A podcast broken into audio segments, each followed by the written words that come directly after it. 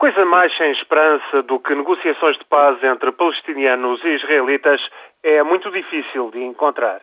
Ainda assim, é questão obrigatória e Barack Obama teve de referir israelitas e palestinianos no discurso que fez sobre o Médio Oriente e o Norte de África para tentar acertar o passo da diplomacia norte-americana.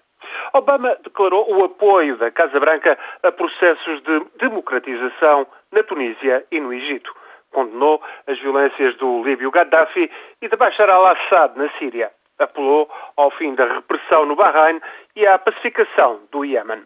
Evitou, neste discurso pronunciado quinta-feira no Departamento de Estado, falar das problemáticas monarquias da Jordânia, Arábia Saudita ou Marrocos e denunciou as ambições do Irão. Deixou Obama a ideia de que os Estados Unidos, apostados na retirada do Iraque, apostam também na democratização do Médio Oriente e do Norte de África, pelo menos sempre que possível, e em alguns casos não é de crer que venha a ser possível, mas também não é coisa que um presidente possa afirmar num discurso de fundo. Para o conflito israelo-palestiniano ficaram expressos os princípios que regem a abordagem da administração democrata. Um Estado israelita e outro palestiniano com acertos de território, tendo por base as fronteiras anteriores à guerra de 1967.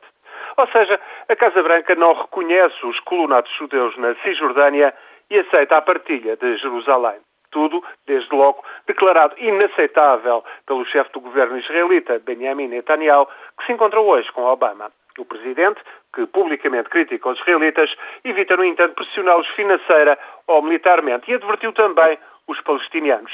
Têm de dar garantias de segurança aos israelitas e abandonar a ideia de declarar uma independência unilateral. Devem abandonar mesmo a ideia de procurar apoio para uma independência unilateral na Assembleia Geral das Nações Unidas no próximo mês de setembro. Outros dramas, como indenizações a refugiados, retorno de palestinianos a território de Israel ou partilha de recursos de água, terão de aguardar melhor momento. Também aqui o discurso de Obama desagradou desta feita a palestinianos. De resto, a Casa Branca não vai avançar com novas iniciativas para negociações de paz. De momento, limita-se a isto, a apresentar os seus princípios. Em suma, na frente israelo-palestiniana reina um estado de coisas insustentável, conforme reconheceu Barack Obama. Assim é e assim continuará a ser pelos tempos mais próximos.